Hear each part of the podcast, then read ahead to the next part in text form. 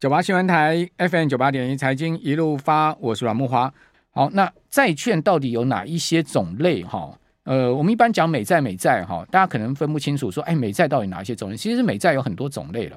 哦，我们一般讲说美国国家的债务，哈。最新的嘛，就是三十一点四兆，不是最近又延两年到二零二五年一月一号吗？拜登终于松一口气嘛，大家也松一口气，因为投资人也买了蛮多美债，大家也都松一口气嘛，终于没有违约。事实上，他是真的不会违约的啦。那违约还得了？那全世界天翻地覆的金融核爆了嘛。所以呢，这种事情万万不可能发生，只是说那一颗心吊在那边，还是提心吊胆嘛。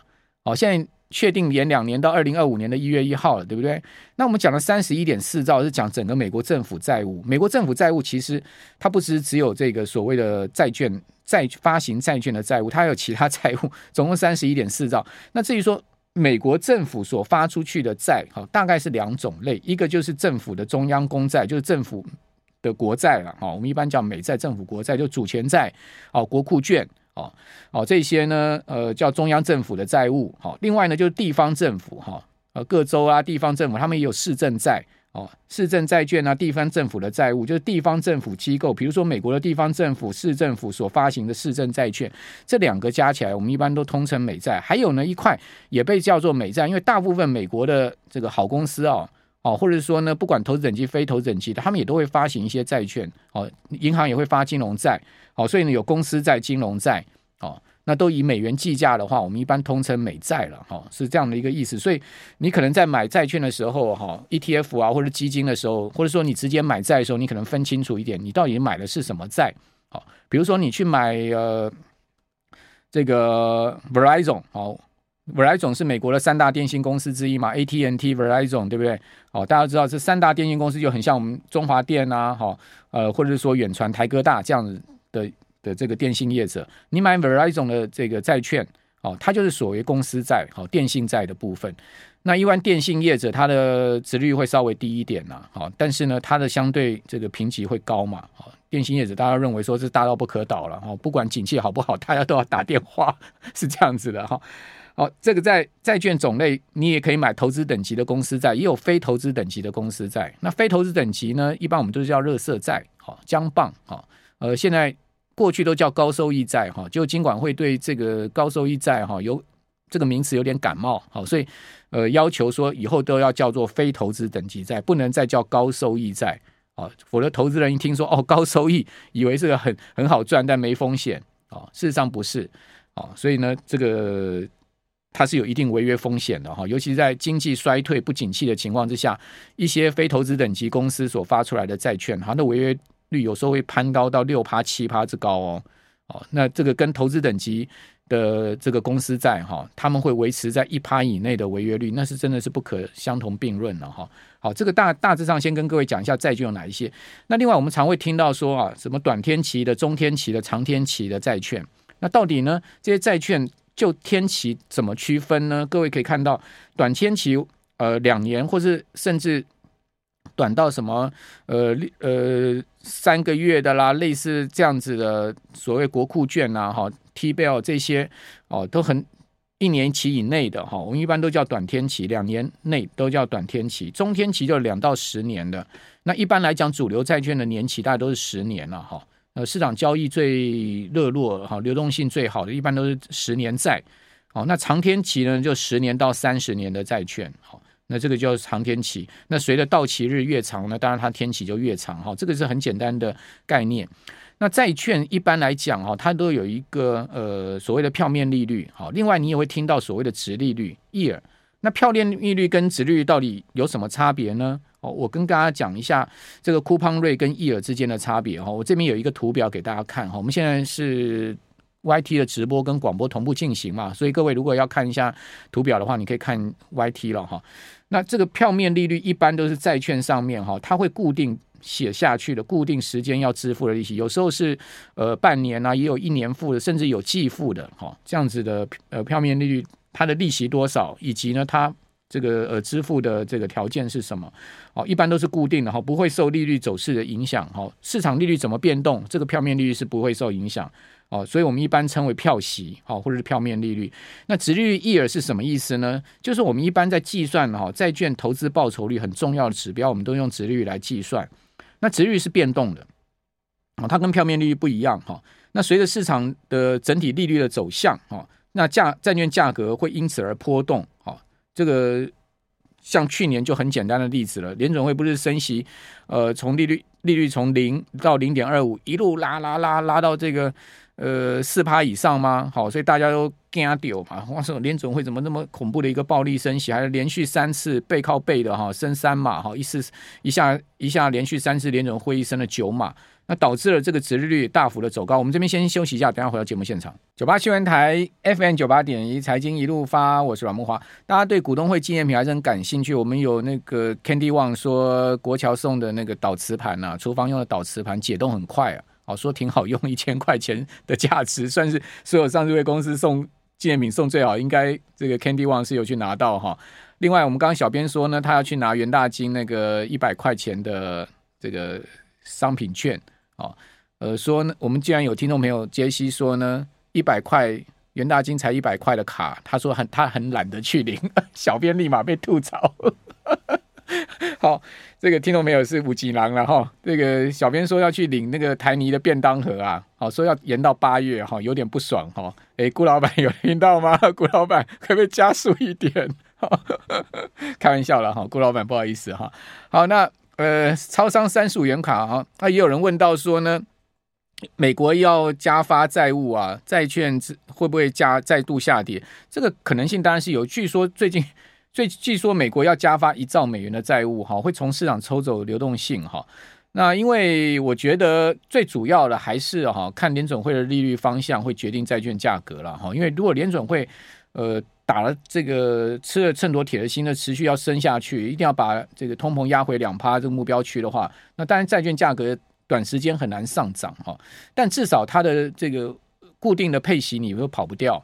那现在又没有违约的风险了哈，所以本金确保没有什么太大的问题哈，所以我觉得呃价格的上涨只是时间的问题，因为终究利率要下降的啦。要知道美国不可能哦长期去支撑五趴这么高的利息发债成本，美国财政会崩盘的了。哦，所以美国人也不是傻瓜啊，不会永远让自己套住了，自己给自己一个圈套套住了。等到呃就业没有那么好，好，然后呢，你看到整体的景气下滑的话，它终究要降息，而且降息的行动应该蛮快速的哈。比如说最新你可以看到美国为什么股市又涨哈，债券的那个呃今天。你可以看到美债其实隔夜上它是上涨的，哈，殖率下滑，好，两年期、十年期的殖率都跌了大概八个基点左右，哈，主要原因就是因为首请失业救济金人数一公布出来，哇，这个居然呢，我看到最新的数据，首请首请失业救济金的人数呢超出市场预期啊，回升到二零二一年十月三十号来的新高，好，所以呢这个数据一公布出来，对就业市场不好的数据一公布出来，马上立即刺激债券价格上涨。哦，那个殖率马上下跌哈，所以隔夜上面看到两年期、十年期美债殖率都跌得很凶，哦，一反前一天，哈，那个升上去，对不对？哦，所以呢，这个最近美债的价格波动也颇大哦，所以反映到债券 ETF 的价格也比较明显波动，一天一趴左右上下蛮正常的哈，哦，好像过去债券都不怎么波动，现在呢不一样了哈，所以大家买债券 ETF 可能你心态上也要适应哈，追高也不必了，另外买债券 ETF 你要去看折溢价。好，有些债券 ETF 溢价太高了，你去买入其实是会短线吃亏的。那当然你可以去注意那个折价的债券 ETF，同天期的哈。好，那回到我们刚刚讲说呢，这个呃，殖利率到底是什么？好，殖利率基本上就是计算哈债券投资报酬率的重要指标，它通常是变动，它会随着整体市场利率，我们讲讲政策利率来走。那定义不同，大概有两两种，大家应该要知道的殖利率，就在所谓的当期殖利率跟到期殖利率。这两个殖利率很重要哈，什么叫当期殖利率呢？呃，我待会跟各位解释哈。我们先来讲一下殖利率，如果它越高，我们常讲嘛，殖利率往上升，债券价格呢是下跌；殖利率下降，债券价格是上涨。好，很多人搞不清楚为什么会是呈现反向关系。其实道理很简单，我们这边有个范例哈，跟各位做说明。当你买入哈一千万美元总价的债券，如果票面利率是五趴的债券，你全年获得的票息不是五十万美金吗？那当债券价格变动的时候，你的这个当期殖利率也会变动，对不对？比如说呢，我们这样讲哈，五十万、一千万，好是五趴的殖利率。可是如果说呢，变到五点一趴的殖利率，殖利率上升呢，各位可以看到，好，你的债券价格变成九百七十五万，为什么呢？五十万美金去去怎么去算出五点一趴的殖利率呢？它就变成是九百七十五万。另外五十万美金的票息，好，如果债券价格涨到一千零二十五万美金的话，你的殖利率变成是四点九趴，好，所以债券价格跟这个呃殖利率是不是呈现一个反向关系呢？哦，这个地方就很明确了嘛，对不对？所以当期殖率是什么？当期殖率我们来讲，一般票面利率哈，呃，你你跟这个价格不变的情况下呢，是平价买入的。哦，那当期殖利率等就当期殖利率等于票面利率的时候。哦你的是平价买入，那当期殖利率呢大于票面利率的时候呢，是债券价格是下跌，你是折价买入。那当期值率小于票面利率的时候，债券价格是上涨，你是溢价买入。哦，所以你要你要买入债券的时候，你可能要看一下当期值利率哈跟票面利率之间的关系。就是说，呃，你买债券的时候，它一定会有资讯提供给你哦，就一张表哦，上面会有当期值利率哦，那也有票面值利率，所以你可以看一下当期值率、票面值利率。哦，你会知道说，哎，你到底是折价买入、溢价买入还是平价买入？哈，那当期值率怎么算？哦，我们刚刚讲说当期殖率很重要，当期殖率怎么算？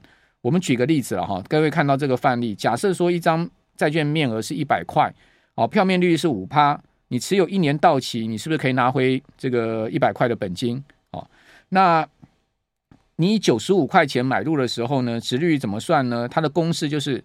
五块钱的利息加上一百块的本金减掉哦，你买入的价格九十五块，你再去除以九十五块乘以百分之百哦，你乘出来就是所谓的当期值率的十点二六 percent 哦。那同样的哈，你一样一百块钱买入的价价格哈，呃，你刚才是九十五块买入，你现在变成是一百块买入，好，就是平价买入。那你五加一百减一百除以一百乘以一百。趴是不是就五五趴了？就是等于你的票面利率了。哦，这个就我们刚刚讲的平价买入跟折价买入之间的关系。哦，所以你折价买入的话呢，呃，你马上你的当期值率就大幅的明显的上升哈。那溢价买入一百零二块，你的值率剩下只有二点九四 percent。哦，当期值率剩下二点九四 percent，哦，这个公式我有秀在那个荧幕上面给大家看一下哈，这这很简单的加减乘除的一个计算方式哈，好，这个叫做当期值利率，所以当期值利率呢，就是你当下哈，呃，买入的一个债券价格所跟票面利率所产生出来的一个关系的一个利率，好，那另外呢比较复杂就是到期值率，哇，这到期值率就复杂一点哈。它会有几个重要的要带入的这个价格哈，比如说我们讲说到期值率，如果我们以 P 把它当成是 P 了哈，那 P 就是债券价格，呃，对不起，我们如果把这个 P 当成是债券买入的价格，然后呢 C 呢是把它变成是票息，哦，比如说我们刚刚讲票息五趴，哦，五块钱，哦，然后呢债券面值是 F，哦，然后债券期数或者支付利息的次数是 T。然后呢，还有一个 I 是什么呢？是债券到期值率跟债券投资报酬率，它所组合的公式，各位可以看一下哈。这个公式呢，看起来蛮复杂的哈，事实上它也没有那么复杂了。哦，它就是把每一期的这个呃现金流折算回来了。好，大家看到说，呃，我们这边有一个试算哈，你买入的票面金额是一百块的债券哈。如果假设说我们的票面利率是三趴，每年每年就是配三块嘛，你持有三年后一百一百块钱。这个卖出，哦，你的殖率价格呢？目前呢是九十九点九六，哦，就债券的目前的价格是九十九点九六，那市场利率是一趴的情况下是这样子，好，就殖率是一趴，好，所以呢，你在整个到期殖率的部分呢，好，你要用现在目前的市场殖利率来带入，哦，比如说呢，呃，一加一趴呢，用三去除以每一期用三块钱的票息去除，好。那第二期呢，就变成是一加百分之一的这个二次方哦。那这这个其实算起来很简单，一加一是多少？一加百分之一是多少？一点零一嘛，对不对？三除以一点零一就是第一期嘛。哦，那第二期呢，就是三除以一点零一乘一点零一哦，这是第二期。那第三期呢，就乘三次嘛。一点零一乘三次是这样子一个意思。好，那这个讲不完的哈，我们留待有机会再跟各位再多谈谈吧。哈，后面还其实蛮多这个要跟大家谈的一些观念哈。